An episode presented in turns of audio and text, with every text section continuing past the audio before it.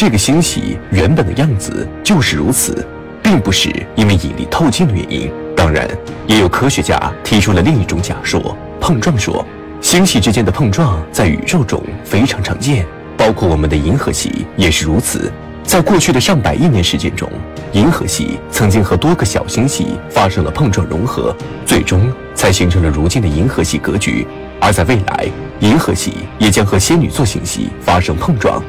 并最终融合成一个更加庞大的星系。在两个巨大星系的融合过程中，将产生巨大的能量，并改造之前的星系结构。科学家们认为，霍格天体在过去可能是一个十分普通的圆盘状星系，而在数十亿年前和一个较小的星系发生了一次碰撞事件，而这种碰撞导致一次很特殊的环状密度波，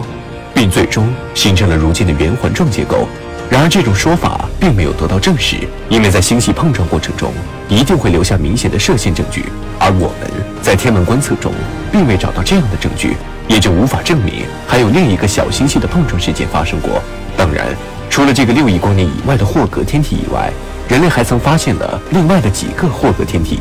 然而，由于霍格天体在宇宙中并不常见，只占据了我们已知星系中十分微小的一部分。再加上它们距离我们太遥远了，而我们人类对于宇宙的演化以及认知还是太少太少，因此，对于霍格天体的形成依旧还是科学界的一个谜。当前，我们的科学仍然无法解释霍格天体的形成原因。或许在未来，当人类科学得到进一步发展，我们能够揭开霍格天体的秘密。